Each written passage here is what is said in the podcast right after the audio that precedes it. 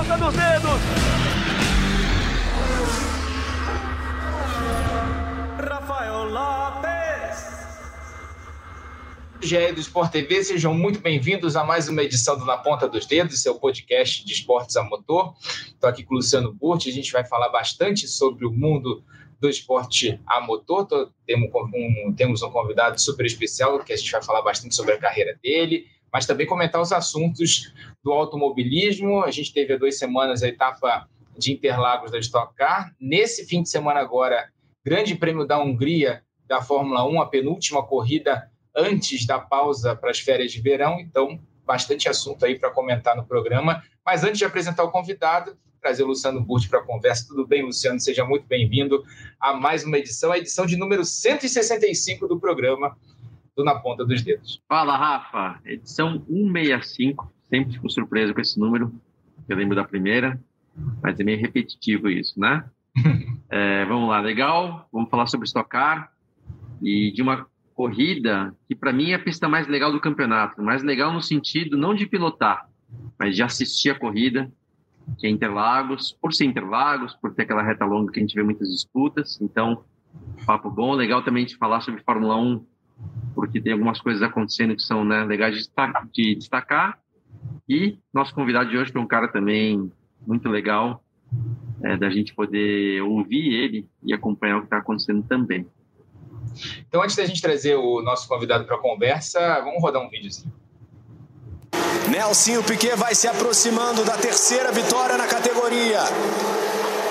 Vai se aproximando também do 12 pódio. Já tem mais de 90 corridas na Stock Car.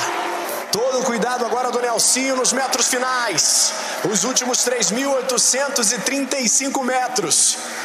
Uma diferença que foi aumentando em relação ao Ricardo Zonta. Na última volta, a diferença na casa de 2.2.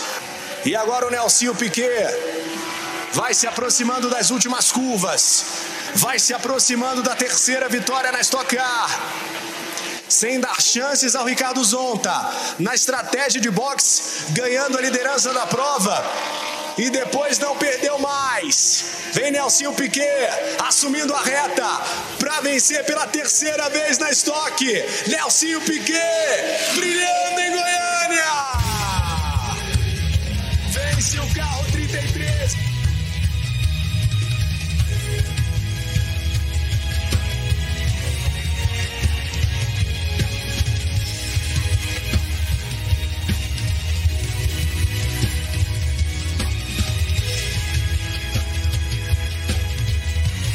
Nelsinho Piquet, nosso convidado dessa semana do Na Ponta dos Dedos, ele que está correndo, está fazendo temporada completa na Stock Car, mas também corre na European Le Mans Series pela equipe United Autosports. Na Stock Car ele é piloto da Crown Racing, é o 14º colocado no campeonato nesse momento, mas vale lembrar que por causa desses compromissos que ele tem na Europa, ele perdeu uma das etapas, então acabou não pontuando, foi a primeira das etapas de Interlagos, inclusive.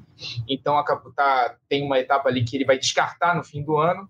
Então por isso não está tão bem colocado assim no campeonato, mas vem fazendo uma boa temporada. Está aqui é o nosso convidado, vai falar bastante sobre a carreira, sobre a temporada da Stock Car.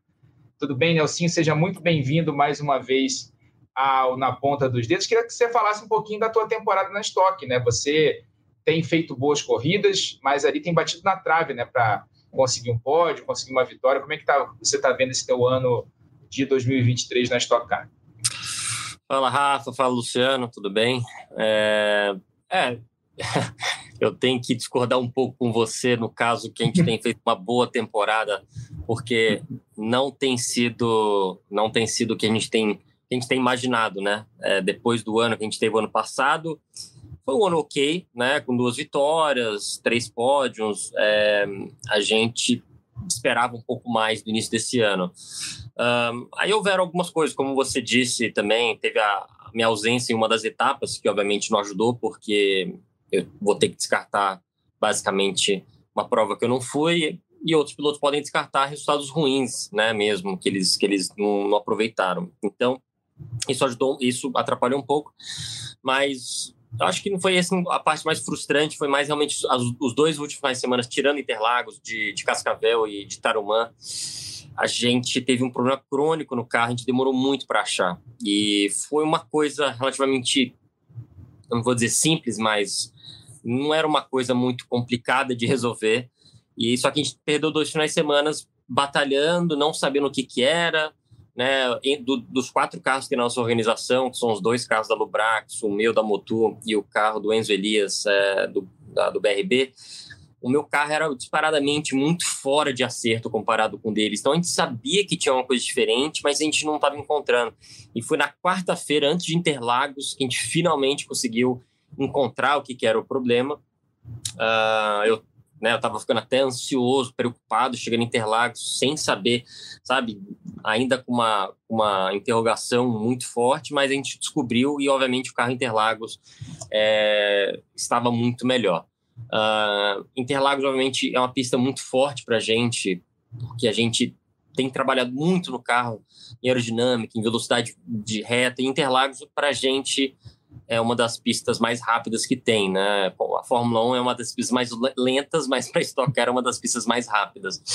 Então lá a gente, eu sabia que a gente ia muito bem. Obviamente a gente queria vitória, queria pódio, mas não dá para reclamar de dois quartos lugares. É, deu para salvar bastante pontos, mas a gente vai ter que remar muito esse ano, realmente, para para achar que a gente vai disputar o campeonato, né? Estou sendo bem pé no chão aqui. Acho que o melhor que a gente vai focar é muito pódios, muitas vitórias, tentar o máximo, mas fazer aquelas estratégias mais arriscadas para a gente conseguir mais pódios, né? A gente não vai estar tá mais olhando a ah, somatória de pontos num final de semana, fazer um quinto e um quarto, um sexto e um quarto, sei lá.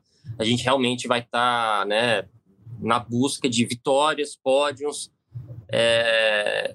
E aí, obviamente, né, essa minha história com a TMG barra Crown né, é uma, uma coisa que eu estou olhando um prazo de um prazo longo aí para frente. Né? Então a gente já cometeu alguns erros esse ano, nós como equipe, mas a gente sabe que quais são e a gente tem a gente precisa evoluir para a gente bater aqueles caras meinha, Mateis, que o Luciano conhece muito bem, que esses caras são feras. É, realmente a gente vai ter que a gente tem que trabalhar muito, mas o mais difícil dentro da equipe, que é a mão de obra de mecânicos e engenheiros, o Luciano vai saber, que são as coisas mais difíceis, mais complicadas de conseguir quando você começa uma equipe, ou dentro de qualquer situação, né? Qualquer empresa, né? A empresa que você trabalha, o, mais, o importante são as pessoas. Você tem, tendo as pessoas certas trabalhando lá, depois é uma questão só de organizar, fazer, sabe, você conseguir botar eles para trabalharem bem juntos. Isso a gente já tem, as pessoas têm. Agora é uma questão de organização e, e, e enfim, para a gente não cometer alguns erros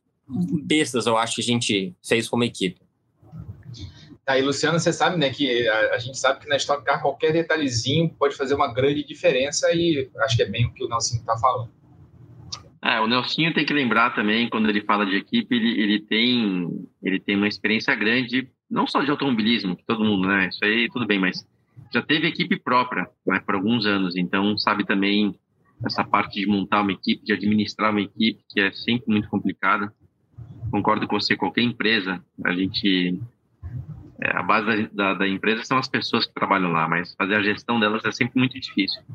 E vendo justamente isso, é, Nelson, você acabou melhor no passado do que você começou esse, né? E você falou, já explicou um pouco o motivo, mas você acha também que teve alguma mudança da equipe? não sei se eu estou enganado, mas teve essa junção das equipes. Teve essa junção das equipes, né? Que, que de repente foi isso que de repente complicou um pouquinho em relação ao passado, de fazer essa fusão Olha, ou não, ou não? Eu, eu acho, eu acho que não. Lógico, é, entrou, entrou, teve a, teve a, a junção da TMG com a Crown, né? Eu acho uhum. que, que a gente, no final do ano, isso me preocupou, me preocupou um pouco, né? Porque né, você começa a botar muita gente, muito carro, e você sabe como é que é. A Stock Car é muito detalhe, você começa a fazer quantidade, você perde a qualidade. Mas a gente trabalhou muito próximo disso aí para não acontecer isso, uh, para tentar, quando a Crown veio para o nosso lado, para a TMG, para tentar extrair tudo que ela tinha de bom de informações, de pessoas, de engenharia, montagem de carro. Então a gente, com muita calma, a gente né, tentou, tentou fazer essa, essa junção de uma forma muito saudável. E eu acho que funcionou, acho que foi bom. Na nossa equipe, ela só somou, né? É, então fez, foi uma, um pouco foram para um lado, outras foram para o outro, mas a gente realmente, o 80% da, da equipe que eu tinha construído ano passado, é, da TMG, manteve a mesma coisa, né? Uh, então a gente só, obviamente, absorveu algumas coisas da, da própria Crown e, e o Lube está lá, obviamente, é um cara que tem muita experiência, já foi campeão também na categoria algumas vezes. Então é, é realmente absorver o que ele, a experiência dele, o que ele tem de bom. Um, então, assim, eu não acho que foi isso. O que aconteceu mesmo foi a gente a gente melhorou algumas coisas, a gente deixou cair outras que a gente já tinha, que a gente já tinha aprendido, já tinha evoluído. A gente deixou, a gente deixou isso cair um pouquinho. Acho que foi um pouco de falta de atenção mesmo. É, erro de procedimento, umas coisas relativamente simples de resolver. Só que a gente estava focado tanto em, em, em, outras áreas que a gente acabou esquecendo de manter uh, essa outra parte aí que, que eu não posso infelizmente falar detalhes, sabe como é que é corrida tudo de um pouco das, das, dos, das, né, das informações que a gente acaba aprendendo e, e desenvolvendo no carro, na equipe. É, mas é, então eu acho que tá, tá ali, a gente sabe qual foi o erro, não foi uma coisa que a gente uma fazer muito bem. Então, é, a gente tem que trabalhar para não acontecer isso de novo. Então, não, não, eu não vou. Eu não vou. Eu acho que não foi a, junta, a, a, junção das duas, das duas equipes, foi mais um erro nosso mesmo de procedimento que a gente pecou um pouquinho. Uma das questões, Nelson, dessa temporada tem sido a questão dos pneus Hankook, né, que foram trocados para essa temporada. Teve a questão do incêndio lá na fábrica da Coreia do Sul, um número reduzido que as equipes receberam, e muitos pilotos reclamaram da questão da, do, do, da diferença de desempenho entre os pneus, entre jogos da, do, mesmo tipo de pneu, né? pneus que novos que se comportavam às vezes como pneus velhos. Como é que você está tá vendo essa situação e o trabalho da Stock Car para tentar re resolver esse problema durante a temporada? Bom, na questão dos pneus, é, não tem acontecido com a gente, tá? Na equipe tem sido. A gente tem, tem recebido respostas bem. Respostas que eu digo, né? A, a qualidade dos pneus e quando a gente sempre botou pneu novo, sempre reagiu de uma forma normal do que a gente esperava. Às vezes que a gente não performou, a gente descobriu que foi uma questão de setup, foi uma questão realmente de balanço, mas eu não posso confirmar. Eu tenho ouvido algumas pessoas falarem isso, mas com a gente não tem acontecido nada. Realmente eu acho difícil uma empresa do tamanho da, da Hankook, com o controle de qualidade que eles têm, assim, eu teria. E, e é o mesmo lote, entendeu? Se fossem alguns lotes diferentes de pneu, poderia até imaginar isso, mas não sei. Um, com a gente não, não aconteceu. É, e, mas assim, a quantidade de, de, de, pneus que você tinha falado também, né? Ah, você sim. recebendo seis por etapa, né? Mas é, para vocês que são mais experientes, não, não, influencia tanto, né? Mas a gente tem alguns pilotos novatos nessa, nessa temporada. É, eu acho que para os pilotos, é, os pilotos que estão já algumas temporadas em estocar, acho que se vão ter quatro pneus por finais de semana, oito, seis, dez, não é, enquanto está igual para todo mundo, acho que não, não faz assim é lógico que a gente quer treinar mais, a gente quer desenvolver mais para as equipes menores, para as equipes, para as equipes que têm menos experiência, é sempre é importante poder treinar. Uh, mas o que afeta mais são os pilotos novos, né? Os pilotos novos que teriam que treinar um pouco mais, uh, entender um pouco mais do carro, do pneu. Uh, eles, eles que sofrem um pouco mais com essa, com essa restrição de número de pneus por final de semana. Né? Não, só quero aproveitar para quem está vendo pelo vídeo, que a gente acabou de ver a, a largada da corrida 2 em Interlagos, o Rubinho largando na pole, o Rubinho que conseguiu essa décima posição da corrida 1 um na última volta, né? De conquistar a pole para a corrida 2, mas na largada, exatamente na largada da corrida 2, eu falei para quem está vendo o vídeo, a gente vê que aquela primeira fila acaba caindo para trás e na, na, transmissão a gente ficou com dúvida, né, Rafa? Se tinha sido uhum. o semáforo apagado muito tarde, se tinha sido um vacilo do próprio Rubinho, que era pole position. Bom, resumindo, tá, que é, é bom a gente falar a respeito, é, o Rubinho, na verdade, falou que os cones que foram colocados na lateral da pista, tem ali um cone que é da. Até ali os pilotos têm que manter uma velocidade constante, né? Acho que de 60 km por hora, se não me engano, 60, 80. É, não podem passar dessa velocidade, mas o Rubinho falou que não enxergava onde estavam os cones. Então, isso que atrapalhou ele, né? Isso que acabou atrapalhando bastante. Então ele não sabia se já tinha passado, se não tinha. Bom, resumindo, na hora que apagou a farol, ele foi pego de surpresa. Então, na verdade, uma falha, uma falha aí de como estão sinalizando. É um pouco perigoso, porque quando você tem o pessoal de trás acelerando mais do que o da frente, pode ter algum incidente ou acidente, na verdade, por conta de diferença de velocidade. Então, vamos só trazer aqui o assunto, porque a gente ainda não sabia uma resposta durante a transmissão, mas seria bom, obviamente, eles cuidarem para que isso não aconteça. A gente viu o problema de largada em, em Cascavel, é, com o farol apagando muito tarde, agora esse problema com os cones. Então, tomara que pare por aí, porque isso pode não só atrapalhar alguns, como também ser muito perigoso. Ô, Nelson, queria agradecer a tua presença. Se a internet está tá aí na Europa, a internet não está tão boa assim, mas a gente já deixa marcado uma próxima vez para a gente conversar. Quando você estiver de volta no Brasil, a gente conversa. Tinha assunto para falar de NASCAR, Rallycross, Fórmula E, tua participação no Rally dos Sertões desse ano. Então, antes de você ir para os Sertões, a gente marca de novo e conversa aí sobre tua carreira, mais um pouquinho sobre, sobre corrida, tá bom? Combinado, menino. Desculpa aí pela internet, tá um pouco fora do meu controle aqui, mas é, bom, daqui a, daqui a dois, três dias já estou de volta no Brasil e a gente se fala um pouco mais. Valeu, Nelson. Obrigado aí pela, pela participação de novo e a gente combina direitinho. Valeu, Luciano. Então vamos terminar, amarrar o que a gente estava falando de estocar, né? A gente falou sobre a largada e, de novo, né? Mais uma vez, a, problema da CBA, questão de cone dessa vez, né? Atrapalhando largada, né? O cone posicionado em posição em, em local errado, atrapalhando uma largada numa segunda corrida. Lá em Cascavel foi o apagar das luzes no momento errado, demorou demais, e agora o cone posicionado em, é, em um local indevido, né, segundo o, o, o que o Rubinho disse para você, é complicado, né? A gente já critica tanto a ah. CBA aqui, a Confederação Brasileira de Automobilismo, mais um problema que a gente traz aqui, né, de, de, de um erro e, e, e, assim, largada em movimento é sempre muito perigoso, né? São 30 é. e, 31 carros na Stock Car, né?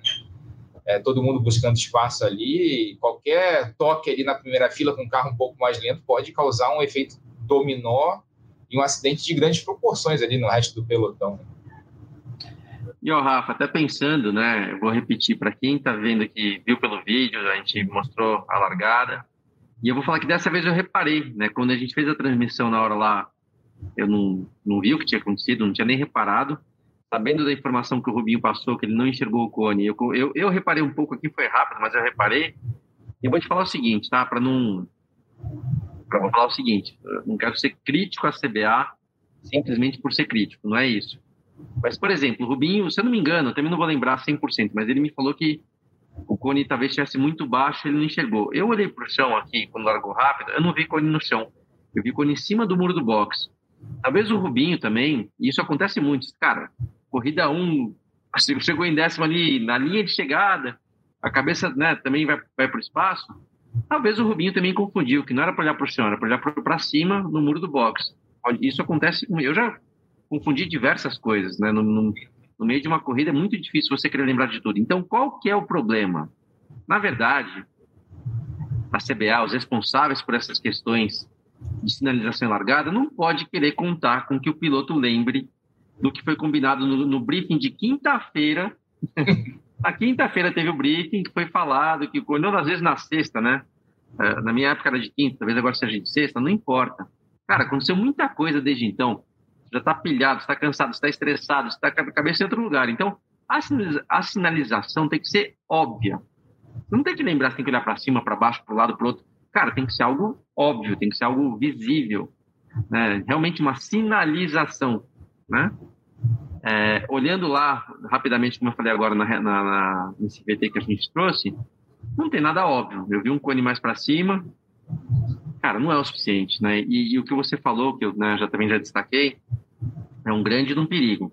Se o pessoal lá de trás recebe a largada, vamos dizer, apagou o semáforo, o pessoal aqui da frente não se ligou que apagou, como aconteceu em Cascavel. Cara, uma vez que você acelera um carro de corrida por dois ou três segundos de diferença do tempo de reação, a gente está falando talvez de uma, uma diferença de velocidade de 50, 80 km por hora.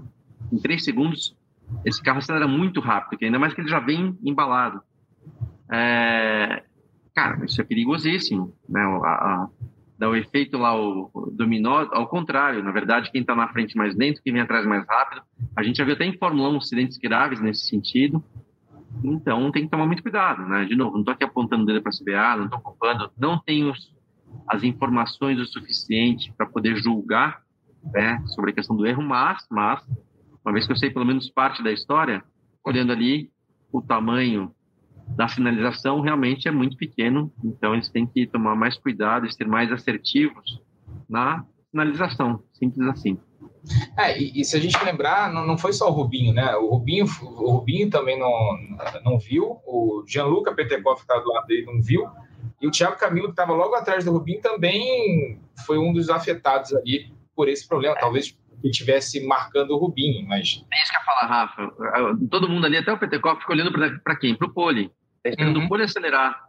Ou seja, se o Pole erra, por algum motivo, como foi o caso dele, o, o segundo está olhando para ele, não está nem olhando para o semáforo, está olhando para ele, o Thiago está tá olhando para ele, ou seja, é por isso que é muito perigoso, não é apenas um carro, são alguns carros que acabam até meio tampando, vamos chamar assim, a frente do grid, quem vem atrás acelerando. Cara, perigoso, não, não pode acontecer. É, a gente viu isso em Interlagos, por sorte nada aconteceu, foi só ali uma confusão ali no início da largada, né? E os pilotos acabaram apenas perdendo as posições, mas uh, é, é, algo a ser é, estudado. Por exemplo, acho que na, na Porsche, por exemplo, funciona muito bem. A gente fez uh, as quatro corridas desse fim de semana e não teve problema na largada, né? A gente teve ali a zona de reaceleração funciona muito bem. A NASCAR pinta, inclusive, a zona de reaceleração no muro, né? tem um, inclusive, é patrocinada a zona de reaceleração. Né? Então, é pintada de azul no muro. tem Restart Zone, tem um patrocinador da Restart Zone, então é pintada no muro com a cor do patrocinador. Quer dizer, não tem como não ver.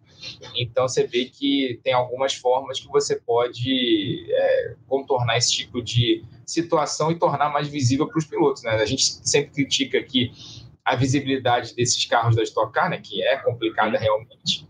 Né? Você tem que tornar o máximo, o mais visível possível para o cara, ainda mais no momento da, de, de, crítico como é uma relargada. Mas a Stock Car que nesse momento tem no seu top 10 o Thiago Camilo com 151 pontos na liderança, e o Gabriel Casagrande em segundo, 134, Daniel Serra em terceiro, 131, César Ramos, quem está vendo está na tela aí, Daniel Serra em terceiro, 131, César Ramos em quarto, 114, Rubens Barrichello em quinto, 108, Ricardo Zonta, 104, é, Guilherme Salas, 96, Felipe Batista, 95, Rafa Suzuki, 93 e o Ricardo Maurício, 92. Próxima etapa no Velocitar, nos dias 5 e 6 de agosto, né, uma etapa que promete bastante também, um circuito travado, né, é, também se repetindo nessa temporada, assim como Interlagos. Né? Interlagos se repete três vezes, Velocitar se repete duas vezes. A gente vai ter Goiânia também se repetindo ainda antes do fim da temporada, mas é uma pista que os pilotos já andaram nesse ano e que normalmente é uma, uma corrida complicada em termos de ultrapassagens, né? E uma pista também que as equipes conhecem bastante.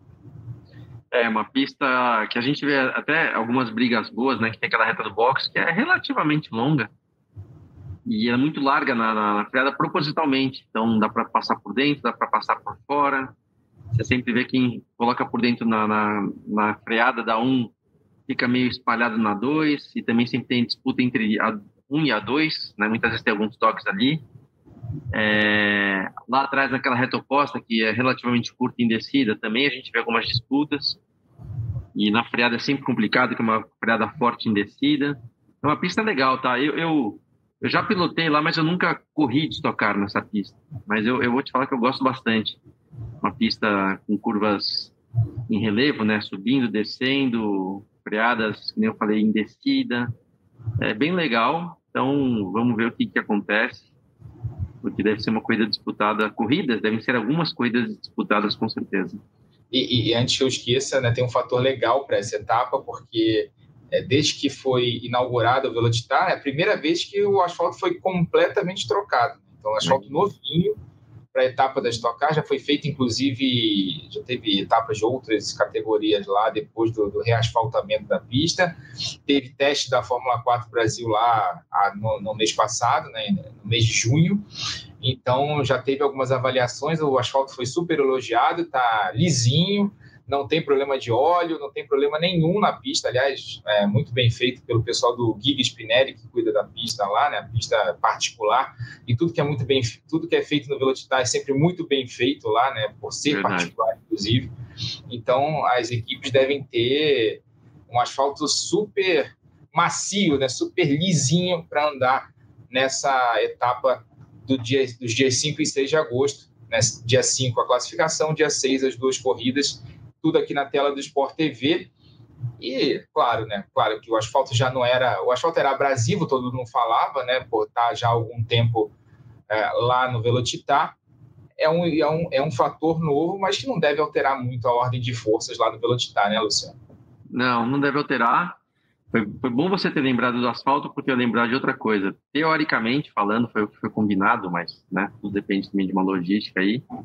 Além do asfalto novo, deve ter agora a chegada dos pneus, mais pneus uh, Hankook para todos da categoria. Então, ao invés de receberem apenas seis pneus, ou seja, um jogo e meio por etapa, eles vão estar recebendo os dois jogos, que são os oito pneus. Isso faz uma diferença, Rafa, porque o asfalto é igual para todo mundo, mas essa questão de pneus, quando você tem somente seis, ou seja, quando no treino da manhã de sábado, geralmente, ou na, no segundo treino de sexta-feira, você vai colocar dois pneus novos, os pneus que estão usados, para um, de repente, são usados de três voltas, para outras são usados de 10 voltas, para outros são usados de 15 voltas, ou seja, tem um desequilíbrio, você nunca consegue se comparar devidamente e nem entender seu carro, porque um, lado do carro está ótimo, outro lado está meia boca. Então, isso tem prejudicado os pilotos. É, então, a chegada, espero que dê certo, né? Que, que eles consigam, a fornecedora consiga, então, trazer os jogos completos, mais pneus, todo mundo como deve ser, para a gente manter aí um equilíbrio da categoria. O que a gente não quer ver é desequilíbrio, e até falando a verdade, eu não quero ver de novo o domínio do, do Matias Rossi como foi Interlagos, tá?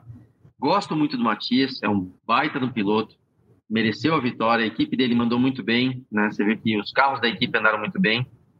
Uh, mas, cara, ele, ele sobrou, sobrou muito, né? Liderou todos os treinos, fez a pole com folga, ganhou a corrida 1 com folga, fez o pódio na corrida 2, quer dizer, mérito dele, sem dúvida, mas a gente quer ver algo mais equilibrado e mais disputado. É, foi completamente fora do comum. Lembrando, a gente tem Velocitar agora em agosto, Goiânia no fim do mês também em agosto, hum. depois o Velopark lá no Rio Grande do Sul, talvez seja a pista dessas restantes com maior é, complicação em termos de asfalto, né? já tem algum tempo que não é asfaltada o circuito lá de Nova Santa Rita. Aí, em 8 de outubro, Buenos Aires, na Argentina, porque é, o circuito Oscar Galvez, lá no centro de Buenos Aires, que foi totalmente recapeado, está né? Tá sendo reformado, inclusive, por causa da TC 2000, a principal categoria lá da Argentina. Depois, de novo, Velocitar em 29 de outubro. Aí, Brasília, que a gente espera que receba Stock Car em 26 de novembro é, tá, tá, tá rolando, as obras estão acontecendo, segundo o que eu fiquei sabendo na última semana, as obras estão acontecendo, a questão é se vão ficar prontas ou não a tempo dessa etapa no dia 26 de novembro em Brasília e uh, 17 de dezembro a etapa de Interlagos para decidir o campeonato, né, fechando mais uma temporada da Stock Car no Autódromo José Carlos Patti. Aliás, que no último sábado teve etapa, no, no último fim de semana teve etapa da Porsche Cup lá lá no Autódromo José Carlos Patti. É, as obras pelo pro, pro, pro Detal, né, pro, pro, festival de música que vai ter lá, fazendo palco, né, terraplanagem, fora da pista.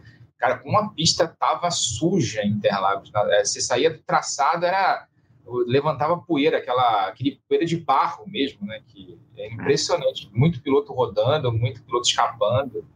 É, Rafa, até nessa época do ano, viu? Não, não. É, eu vou te falar, aquela sujeira né, faz parte do, do, do, O autódromo tem que ter esses outros eventos, até por uma questão Sim, financeira, é. enfim, né? Tudo bem, mas muito ruim, porque a obra era gigante, né? Uma obra gigante, então. É, muito pó, muita poeira, muita sujeira na pista. E outra coisa que eu lembrei, Rafa, de novo, tá? Tem que falar sempre de forma construtiva aqui, não quero ficar falando muito fácil ficar criticando sem ter também conhecimento exato. Não tenho conhecimento exato, a gente falou um pouco sobre isso. É, teve um incidente lá com, com o carro do Diego Nunes que pegou fogo em Interlagos. Uhum. E até depois fiquei pensando, demorou demais para chegar o resgate para apagar o incêndio, né? Felizmente, o Diego estava ali ligeiro, saltou fora do carro, mas Deus me livre, cara, se é, por algum qualquer motivo ele demora, né? Assim, ele estaria lascado, não teria dado tempo do resgate chegar para salvá-lo, né? E aí ficou até, de novo, falta informação minha. Acho que eu não estou julgando, estou só levantando alguns pontos. Será também por estar com tantas obras ali, será que isso impediu, atrapalhou o acesso à pista? De repente, alguns portões. Sei lá, estou chutando aqui, máquinas paradas, sabe? Algumas coisas assim. Não uhum. sei, não sei, não estou. Né? Mas alguma coisa ali estava. Não, não foi o ideal. A pista estava muito suja, é, os portões que a gente costuma usar para estacionar os carros não podiam ser usados, por isso que eu pensei podia ter alguma coisa até atrapalhando o acesso à pista, ou não, mas teve essa questão do, do acidente do Diego, lá do, do incêndio, incidente do Diego, foi muito perigoso também, então é outra coisa para CBA, BICAR, todo mundo ficar atento para que não ocorra novamente. É, e eu estou muito curioso, assim, eu, eu, eu, sou muito a favor, e já falei aqui algumas vezes nesse, no, no, no, podcast, em transmissões na, nossas no Sport TV, que eu sou muito a favor de que os autódromos nossos é, sejam é, locais multiuso, né? até para que continuem sendo autódromos, né? porque a gente sabe Sem como é as coisas no Brasil, né? A gente sabe que, né, as, é, principalmente autódromos públicos, né? a sanha imobiliária é complicada. Jacarepaguá que o diga, é, fala, que o diga. Nem me fala de Jacarepaguá. Então, que bom que, que, que, que esteja sendo pensado para que Interlagos recebam festivais de música. Legal que tem, é, estejam sendo construídas é, áreas de, de show fora da pista, né, para que não sejam é, usadas como, por exemplo, o Lula Palusa estava usando nesse início de ano, né, lá em março, usava trechos do autódromo, inclusive com o público ficando dentro do, do da, em partes do, do, do, traçado, né? Então você não conseguia usar a pista durante ali o, o momento de montagem dos palcos, né? No caso do Detal, você está o festival é agora é, entre 2 e 10 de setembro, né? Então você está tá rolando a montagem, estão fazendo a terraplanagem, tudo, e eu, as atividades de, de pista continuam acontecendo normalmente, né? Tá todo mundo tendo eh, os campeonatos regionais estão acontecendo, os campeonatos nacionais estão acontecendo, os track days estão acontecendo. Daqui a pouco vai ter a, vai começar a montagem para o Grande Prêmio de São Paulo de Fórmula 1. E está tá tudo acontecendo em paralelo. Isso é muito bom que esteja acontecendo dessa forma.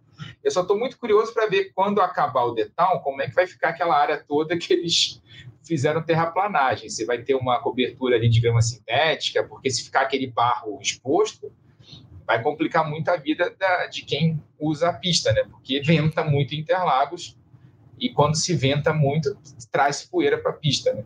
E aí começa a complicar muito a situação. Vai ter que ser feito alguma coisa ali para conter aquela aquela aquela área de barro exposto. Vou até correr atrás dessa informação para ver se eu consigo trazer nos próximos programas para saber como é que vai ficar aquela área ali depois da, da, realização do Detal, porque o Detal, a ideia é que seja realizado mais vezes, né? A cada dois anos seja realizado o Detal ali no, no Autódromo de Interlagos, intercalando-se com o Rock in Rio, né? Rock in Rio no ano, Detal no outro ano e, e aí por aí vai. E aí o Lollapalooza também seja realizado nos mesmos espaços. Então, é bom que o autódromo seja utilizado também para esse tipo de coisa, para ciclismo, para outros eventos, né? é uma praça esportiva, né? Que bom que e, e, uma praça de eventos, acho que é mais importante do que isso. Né? Que, que bom que está sendo utilizado, que bom que a gente continue tendo um autódromo e que bom que também esteja servindo a cidade para outras coisas. É, é, é, é, ótimo que seja assim, mas que a pista também não fique tão suja como, como tem ficado durante as corridas que a gente tem feito lá em Interlagos. Mas passar para falar de Fórmula 1 nesse fim de semana Agora. tem grande da Hungria é um Ring, circuito travado, né, aquele circuitinho lá parece um cartódromo né, com área de escape, cartódromo para carro de Fórmula 1, e um circuito de rua sem muro, como a gente sempre compara. E dá para dizer, Luciano Burti, que não vai dar Max Verstappen? Já de cara? Não, hum, não dá. pode, pode até, pode até acontecer dele não levar por qualquer outro motivo, mas, cara, em condições normais. Vamos lembrar que o cara ganhou ano passado até rodando, lembra que ele rodou? É verdade. Na penúltima curva, rodou e ganhou. Então, assim, ele não tinha o domínio que ele tem esse ano. É, a gente sabe que, que a Red Bull já. A grande verdade é o seguinte: mesmo nas pistas que a Red Bull não mandou bem, eles venceram, né? É, em condições que, que, a Red Bull não saiu tão bem, então na própria Áustria não foi tão bem, no Canadá também não foi tão bem, mas cara, largou, largou na pole e venceu a corrida, né? O, o Verstappen. É, o carro é um carro muito bom de curva de baixo, né? Um carro, quer dizer, um carro bom de tudo, né? Um carro bom de tudo, mas teoricamente um carro bom de curva de baixo, de uma dificuldade, por exemplo, que a McLaren pode sofrer é, depois de duas corridas muito boas, Áustria e Inglaterra, essa McLaren que a gente viu ali surpreendendo todo mundo, ponto fraco dela curva de baixo. Então, vamos ver o que acontece. Mas, cara, não vejo ninguém, não vejo ninguém, é, nenhuma equipe conseguindo melhor do que a Red Bull. A gente sabe que a Aston Martin é, uma, é um carro também que lida melhor com curva de baixa, mas não o suficiente para pegar a Red Bull. Agora, aquele papo que a gente vem falando sempre, ah, tudo pode acontecer, corrida é corrida, não, não, não, não, não, mas por enquanto o Verstappen não está deixando nada de errado acontecer, a equipe está mandando muito bem, não erram no pit stop, não fazem nada errado. Então, o único que está errando lá é o Pérez, né? E com uma certa frequência. Mas tirando, botando ali o lado da, da garagem do, do Verstappen, tá tudo dando certo, Rafa. Então, assim, ele é o grande favorito mais uma vez. A gente falou na semana passada, na, rapidinho, porque a notícia surgiu pouco antes da gente começar a gravar o programa. A gente gravou o programa na semana passada com o Felipe Nasser e acabou tendo pouco tempo para falar de Fórmula 1. E a notícia da semana, acho que a notícia dessas últimas duas semanas foi a demissão do Nick Vries, né, o piloto holandês que era piloto da AlphaTauri, companheiro de equipe do Yuki Tsunoda, e a volta do Daniel Ricardo, né? É, como o pessoal está dizendo na internet, it's Ricardo Week, né? não é Race Week, é Ricardo Week. Então o pessoal já está empolgado com a volta do Daniel Ricardo à Fórmula 1, mesmo que no, em um dos piores carros da temporada, a AlphaTauri está longe de ser uma grande equipe nessa temporada de 2023. Mas fato é que volta ao australiano. A gente comentou rapidinho sobre essa mudança na última semana, Luciano, mas uh, acho que dá para a gente destrinchar um pouquinho mais uh, nesse programa. Tem alguma, alguns pontos de atenção. Nick De Vries, claro, a gente acompanhou aqui no Sport TV a temporada em que ele foi campeão da Fórmula E, né, lá em 2021. Né, já foi uma temporada em que ele foi meio altos e baixos, né? Ele foi campeão, foi um, eu estava conversando com os amigos, foi mais, mais, ou menos como aquele campeonato brasileiro de 2020, né, que ninguém queria ser campeão, e na última rodada o Flamengo foi campeão perdendo para o São Paulo, o Inter é, de, empatou com o Corinthians, aquele, ninguém queria ser campeão, foi lá a última rodada, alguém foi campeão. Foi mais ou menos o que aconteceu com o Nick DeVries, ele, ninguém queria ser campeão, a liderança trocava de, de mãos a cada rodada, a cada, a cada rodada dupla, né, porque foi aquele ano ainda pós-pandemia, e o Nick DeVries, na última, na última rodada dupla lá em Berlim, teve acidente na largada, um dos, um dos candidatos ao título caiu fora logo no início. Ele estava lá, acabou conseguindo o título. Foi um ano muito irregular do Nick DeVries, mas ele acabou sendo campeão da Fórmula E, méritos para ele. Acabou sendo o primeiro holandês campeão do mundo de uma categoria da FIA, antes mesmo do Max Verstappen. É, no ano que ele foi campeão da Fórmula 2, alguns anos antes, 2018, se eu não me engano, foi a mesma história. Um ano muito irregular do Nick DeVries, mesmo ele correndo pela melhor equipe da categoria na época, na, na Arte Grand Prix. Ele foi um ano extremamente irregular, mas acabou sendo campeão no fim da temporada. Quando ele estreia na AlphaTauri, ele faz uma temporada extremamente irregular e toma tempo do Yuki Tsunoda, que é um piloto rápido, mas que ninguém estava é... sendo muito criticado nessas nas primeiras temporadas dele. Nesse ano parece ter se encontrado né? Pelo menos tem feito uma temporada regular, apesar do carro da AlphaTauri. Mas eu confesso que eu não esperava nada muito diferente do Nick DeVries. Talvez andar um pouquinho mais próximo do Yuki Tsunoda, mas foi uma temporada. Eu não esperava nada, nada diferente disso. E ele caiu na frigideira do Helmut Marko até mais rápido do que eu esperava. Ô, Rafa, é, é, o tal do negócio que eu. Até por isso, né? É uma pena que o Nelsinho não continuou com a gente aqui, teve lá problemas de internet, porque o Nelsinho também sendo um cara muito bom para falar um pouco sobre isso, por ter vivido uma experiência semelhante. Eu também vivi, de pilotos que, por qualquer motivo, começam a ser muito pressionados durante a temporada. E, cara, assim, vamos, vamos. Tudo que você falou é verdadeiro, tá? E eu, eu não só é verdadeiro, como estou de acordo, você narrou certinho. Mas vamos lá, o De Vries, para né, falar um pouquinho, vamos voltar mais lá atrás. Cara, quem era o principal rival do, do Verstappen no kart? De Vries. Exatamente. Então, assim, moleque meu, moleque era bom desde moleque. É, teve essa, essa, talvez um piloto com características de um cara um pouco irregular.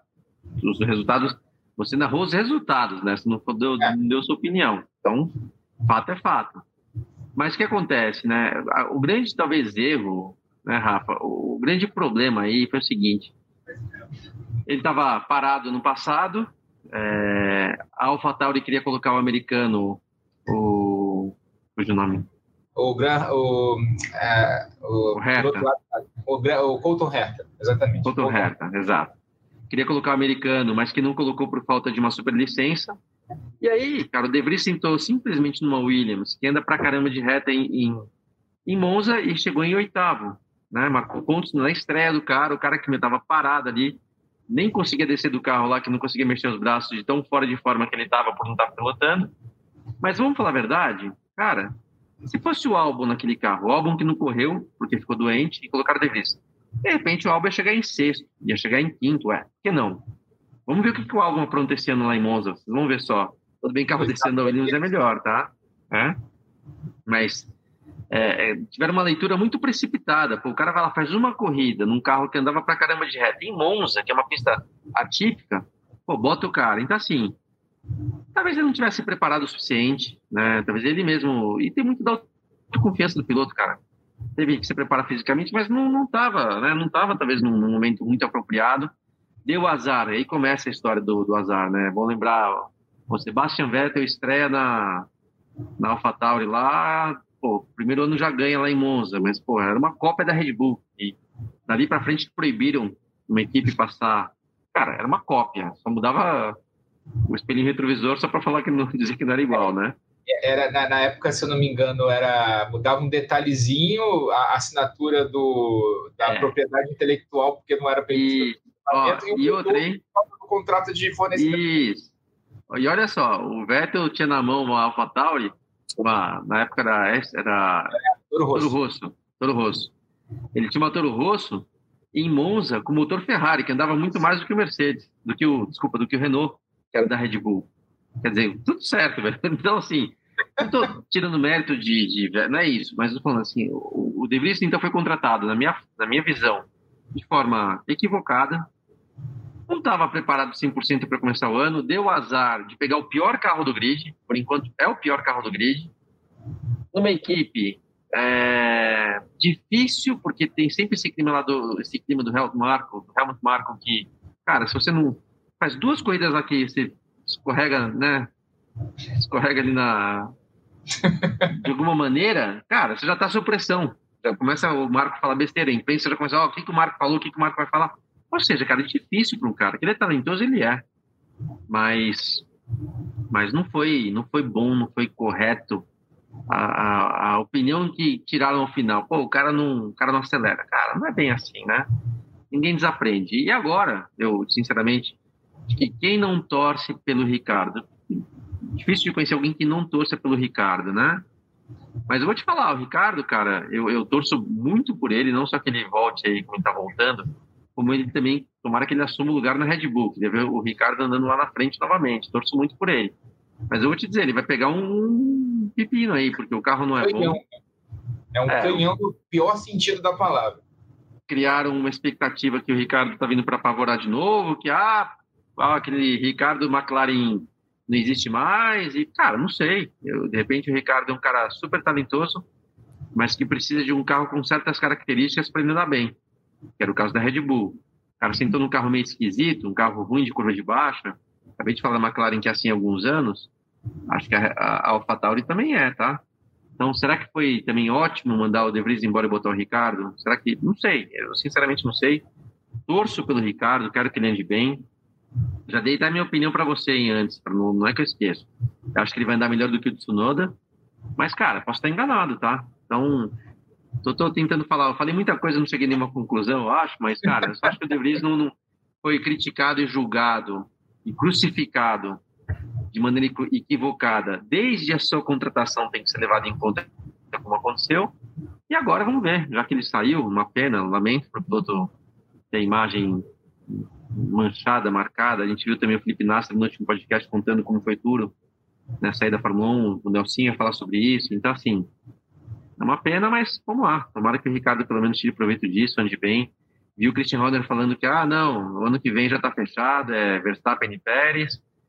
E Ricardo, se andar bem, a gente pode pensar nele para 2025. Só que não, tá?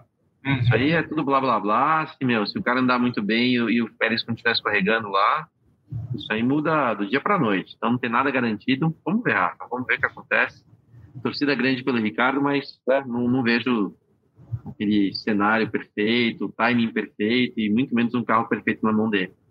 É, a, a, única coisa que o Pérez tem a favor dele nesse momento são é, é o dinheiro mexicano que ele leva para a equipe. É, é, a, é, a, única coisa. Ele leva patrocinadores muito fortes, né, empresas de telefonia, vários patrocinadores mexicanos fortes de, de, de, o homem mais rico do mundo, um dos homens mais ricos no mundo bota dinheiro na Red Bull por causa do Sérgio Pérez. Então, esse é um fator muito forte para o Pérez continuar na Red Bull. Talvez o único nesse momento. Pode é, ser, porque... não. A questão comercial sempre pesa, pode ser, tem razão.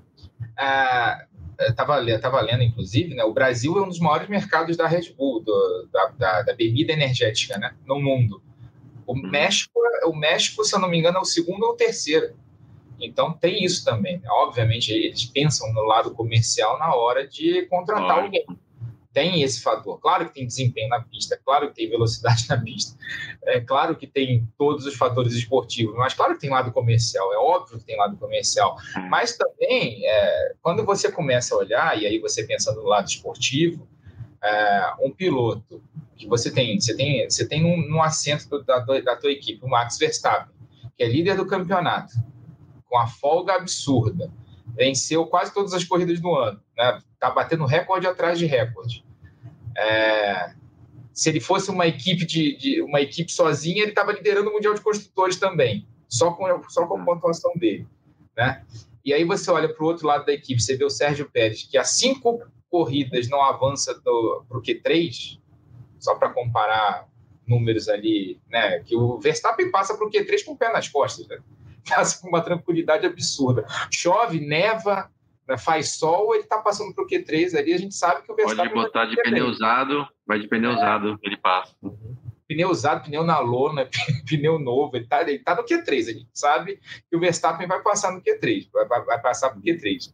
Só se acontecer algum problema mecânico, acho que aconteceu na, na Arábia Saudita, foi a última vez, né, teve um problema lá no carro e tal, ele acabou não conseguindo passar. Mas, assim, é, é, é, é sempre alguma coisa fora da curva, né? É, o, o Pérez tem cometido erros, né? Erros de avaliação. A, acho que a única vez que a gente pode isentar o Pérez de culpa foi justamente da última vez que em Silverstone, que justamente a Red Bull mandou ele muito cedo para a fila, demorou a bandeira vermelha e ele acabou indo para a pista com o pneu muito frio. E aí todo mundo que veio atrás dele né, teve o pneu mais quente ali, ele conseguiu marcar tempos mais rápidos do que ele né, tem a questão da, da, da, da, recarga de bateria, né, então ele acabou não conseguindo fazer a volta no melhor momento do pneu.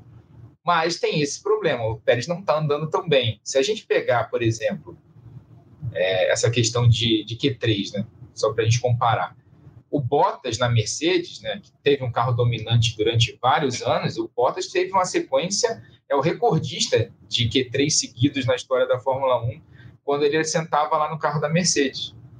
O, o, o Pérez não consegue ir a cinco Q3 seguidos com um carro mais dominante que a Mercedes que o Bottas sentou, né? Então, é verdade. Tem essa comparação que a gente pode fazer, é uma comparação plausível aí. Bom, Rafa, fala, fala. E só uma coisa, enquanto você falava, só para assim, né, o advogado aqui do diabo. É, teve esse problema também em Silverstone, sim, você tem razão, a equipe vacilou um pouquinho, mas a volta anterior a volta anterior à bandeira vermelha, o Pérez tinha mandado mal. Todo uhum. mundo tinha já feito um tempo para se garantir ali na frente. O Verstappen já estava lá na frente o Pérez não tinha. Então, assim, não tem encaixado. E não estou desmerecendo ele como piloto, não, cara. Não vou ser injusto. Ele é bom piloto. É um cara que chega lá já faz pole, vence corrida, venceu de, de, de Racing Point. Quer dizer, não, não, não, não é qualquer piloto. Cara experiente, um cara que manda bem, mas que, né, por algum motivo não está encaixando. E só para completar, eu, enquanto você falou, eu pensava, tem toda razão, a questão comercial, os patrocínios e o dinheiro mexicano pesa, sim, pesa, mas tem uma coisa que para mim, vou te falar que é o principal ponto contra o Pérez na Red Bull. E esse é, ponto é um cara chamado Max Verstappen. Tá na cara ali que o Verstappen está incomodado. É aquela história que ninguém sabe direito o que aconteceu em Mônaco ano passado. Que o Verstappen se sentiu prejudicado ali. É, o Pérez teria errado propositalmente na classificação para, inclusive, garantir a presença dele na primeira fila, prejudicar o Verstappen. Acabou acontecendo isso, foi proposital, não foi, não sei. Pérez acabou largando em segunda, acabou vencendo a corrida porque a Ferrari jogou a vitória fora, mas enfim. Então, assim, tem uma história mal contada, dá para ver que até na Áustria os dois meio que. O Pérez disse sem querer jogando o Verstappen para fora na reta, eu acho que foi sem querer sim, tá? Mas jogou e o Verstappen ficou bravo, então assim dinheiro mexicano pesa, mas a opinião do Verstappen pesa muito também. E tá claramente incomodado ali, já meio que não topa mais o Pérez, entendeu? Então pode ir na frente das câmeras ali, dar um sorrisinho, dar os parabéns, etc. Mas não, o clima parece não ser muito bom entre os dois, não. É, ainda teve aquele, ainda teve o GP do, do Brasil do ano passado, o GP de São Paulo, né? Que teve o Verstappen se recusou a dar a posição para o Pérez, e, né? pontos e... que dariam para ele o vice-campeonato acho que seria a primeira vez que a Red Bull conseguiria fazer campeão e vice. E ele não deu a posição. Depois teve uh, com, uh, as entrevistas, cada um atacando, um atacando o outro. O Pérez dizendo que não vai ajudar, não ia ajudar nunca mais o Verstappen, e por aí vai. Foi, foi, foi o nível foi lá embaixo naquela depois daquela corrida e aí, e aí teve a né, nesse ano lá em Miami, né, que o, a gente teve, a gente sempre, acho que para mim é, Luciano, você é piloto, você pode falar melhor do que eu. Mas acho que o ponto de mudança do desempenho do Pérez nesse ano é o Grande Prêmio de Miami, quando ele larga na pole position. O Verstappen tem aquele problema, é, sofre com aquele problema do, da rodada do Leclerc, né, que causa a bandeira vermelha, encerra o treino mais cedo, ele larga, acho que em décimo, né, larga mais atrás. E... Décimo quarto que eu tenho na cabeça, décimo, cara. Né? Décimo quarto, né? Décimo quarto. Ele acaba largando mais atrás, e aí uh, ele em 18 voltas está na primeira posição, passa pro, pro, pelo Pérez como se fosse um jato e ganha a corrida com o pé nas costas e ali aquele golpe psicológico que acaba com o Pérez, o Pérez achando que ia ganhar aquela corrida com até uma certa tranquilidade e ele vê o companheiro de equipe dele que largou lá atrás passando por ele após 18 voltas apenas de uma, de uma corrida que parecia tranquila para ele. Né? Ali, acho que a cabeça do Pérez, que já não é né, grande coisa, já ali foi pro, foi pro, foi pro vinagre depois daquela corrida. Hum, sem dúvida, Rafa. Até você não lembrava dessa. Lá. Só de você narrar um pouquinho aí, para nossa, como eu não queria ser o Pérez nessa hora, porque é doído, cara. É doído. Todo piloto, todo piloto, tá? Já levou já levou um pau na vida, cara. Já, já, já perdeu por cumprir de equipe em algum momento. Ayrton Senna, Michael Schumacher, Hamilton, pega aí quem você quiser. Em um momento ou outro você acaba sendo superado. Ninguém é perfeito, né? Não, não, não existe perfeição, porque dias melhores, dias piores, acerto de carro, coisas acontecem e você, uma hora ou outra, acaba sendo superado. Mas tem algumas situações são quase inaceitáveis, né? E essa realmente, você largar na com o melhor carro do grid, seu companheiro lá atrás, bem lá atrás, e imagina, que nem você narrou, nem lembrava, 18 voltas, se ser alcançado, cara, não, não dá, né? Então, ainda mais com um piloto que é, sabidamente, um cara experiente e bom, o cara não é ruim, então, dói, acaba com a moral sim, acaba pesando sim, né? acaba criando ali uma insegurança você nem conhecia ela, então, sem dúvida, concordo com você que aquele, aquele GP de Miami lá, o Pérez, tem um peso em tudo que a gente está falando aqui, tá? Tudo que aconteceu depois tem uma marca ali, uma cicatriz, eu diria. Então, você tem razão, Rafa. É, e ainda mais num ambiente como o da Red Bull, né? Imagina o Marco no ouvido do Pérez depois dessa corrida. Não deve, não deve ter sido das coisas mais fáceis do mundo. Falando, falando da Hungria desse fim de semana, previsão do tempo, que a gente sempre fala aqui, sempre importante. Previsão de sexta-feira, é, mínima de 16 graus, máxima de 27. É, 67% de chances de chuva, né? Lá na Hungria, aquele, aquelas chuvas de verão que às vezes acontecem por lá, e, e lá caem sem aviso também, parecido com o que acontece por aqui é, no Brasil, no Rio, São Paulo, né? Na, na, nessa nossa região. No sábado, mesma mais ou menos o mesmo cenário, 16 e 27 de máxima, só que 67% de chance de chuva, 88% de chance de chuva, maior ainda. Aí no domingo, 16 e 30 de máxima, 16 de mínima, 30 de máxima, com apenas 1% de chance de chuva. Então, para a corrida não deve ter chuva, mas a classificação pode ter, sim, chuva de novo, como foi em Silverstone, só que com calor, né? Então, ah, já, já muda um pouquinho o cenário. Foi assim, por exemplo, que no ano passado o George Russell conseguiu a primeira pole dele na Fórmula 1, num treino bem confuso, com chuva, seca, chuva, é, molha, né, seca de novo, chove de novo. E o George Russell conseguiu a primeira pole position dele na carreira dele na Fórmula 1, justamente lá é, no Hungaroring, uma corrida de difícil ultrapassagem. Circuito de difícil ultrapassagem. A McLaren, como disse até o Lando Norris falou depois da última corrida, deve ter dificuldades, né? Porque são, é um circuito de, de curva de baixa velocidade. É, falou que o carro delas, é, o carro deles, apesar da melhora, ainda teve, ainda tem esse ponto fraco. A Mercedes, né? Não, a gente nunca sabe, porque a gente traz novidades, traz novidades, a gente nunca sabe como é que vai andar. Esse carro é um, uma caixinha de surpresas. A Aston Martin, em teoria, tem como ponto forte esse tipo de circuito. Então a gente pode esperar de repente um Alonso forte e a Ferrari. A Ferrari aí complica, né, Luciano? Porque é uma pista que desgasta bastante os pneus, né? Rafa, é uma pista muito difícil. Desgaste de pneus lá geralmente acontece não por ter um asfalto muito abrasivo, mas muito menos curvas de raio longo, né? São curvas, até tem raio longo, mas de baixa velocidade.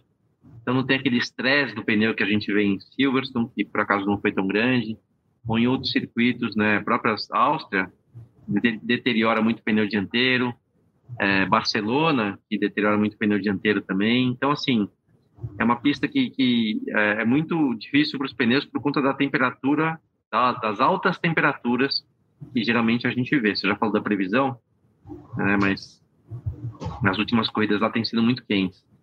É, e a Ferrari tem sim esse problema de desgaste de pneus, que não é Nunca é muito também explicado, viu, Rafa, se é desgaste de borracha ou se é superaquecimento.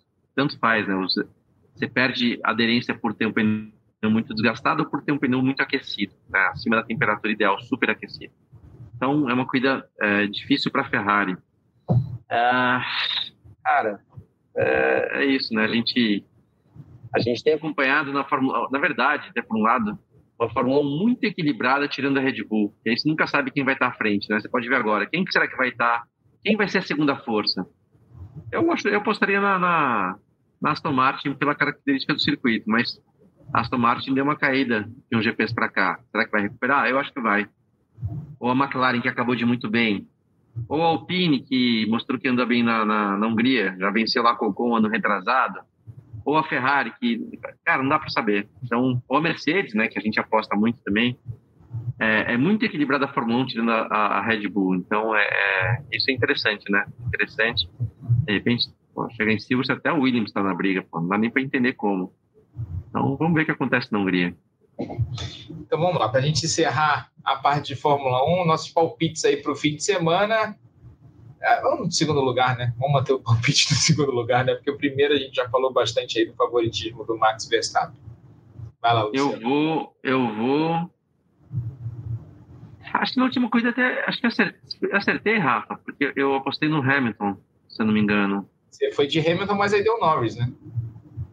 É, não, não, você tem razão. Eu só pensei o contrário. Eu sei que deu Norris, é. mas eu, eu apostava no Hamilton no bem. Isso, não, não, não. É, não foi, não foi isso que eu quis dizer, mas eu, eu lembro, eu quero dizer o seguinte: eu vou apostar novamente no Hamilton, eu vou apostar novamente no Hamilton, para chegar em segundo, então, para deixar bem claro, né? O Verstappen então segundo Hamilton, por quê? É, não porque a Mercedes seja um carro bom, é, não tem os upgrades lá, não tem, não tem demonstrado a evolução que a gente esperava. Mas vou, não sei porque estou apostando no Hamilton mais uma vez. Eu queria dizer que na Inglaterra, ele mesmo não tendo um bom treino, nem tendo uma boa classificação, cara, chegou em terceiro, quase chegou em segundo, porque a McLaren ajudou um pouquinho ele, na verdade. Então vou de, vou de Hamilton. É uma, um bom, bom, palpite. Vou de. Já que, já que a gente está na Hungria, né? No circuito de baixa velocidade, vou de Aston Martin, Fernando Alonso. Acho que ganha, né? Boa. Vai que, vai que. Mas vou, vou, vou, apostar nele no segundo lugar, que eu acho que é uma possibilidade bem forte aí. O Alonso conseguir mais boa. Um com o segundo lugar. É, acho que desse final de semana a Aston Martin vai muito bem, mas a Alpine eu acho também que vai, vai, vai, vai conseguir um bom resultado nesse fim de semana, principalmente com o Ocon. O Ocon sempre anda bem lá. O Ocon sempre consegue bons tá resultados lá. E, e, tem isso, estão precisando porque acabaram de perder posição no campeonato para a McLaren, né? McLaren com o Piastri e, e, o, e o Norris lá na Inglaterra pulou bastante de posições lá no, no Mundial de Construtores. Interessante. Se eu não me engano, a McLaren tinha 30 pontos de construtores e só em Silverstone marcou 31. Exato. Né?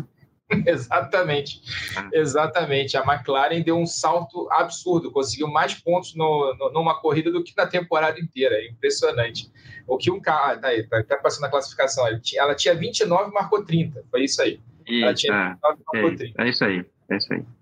E a, e a Alpine tem 47 agora, né? Então, 411 para. Impressionante, 411 para Red Bull, 203 para Mercedes, 181 para Aston Martin, se não fosse a Red Bull, estava equilibrado o campeonato. 157 para Ferrari, 59 para McLaren, 47 para Alpine, aí 11 para Williams também, que deu um belo salto com o resultado do, uhum. do, do, do álbum.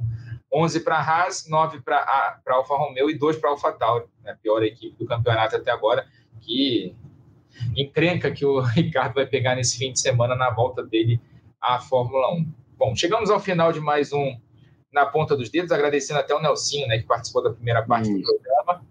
Teve probleminha de internet, mas a gente já até marcou para ele voltar num dos próximos programas. Luciano, queria agradecer de novo a tua presença, mais uma vez aqui juntos em mais um Na Ponta dos Dedos. Valeu, Rafa. Tamo junto. Até a próxima. E você sabe, né? Agradecendo também a tua audiência, a quem está ouvindo, a quem está assistindo. Lembrando que esse podcast tem a, produção do Lucas Sayol, a edição do Matheus Andrade e do Maurício Mota e a gerência do André Amaral. Velocidade nos canais Globo, emoção na pista. Na ponta dos dedos!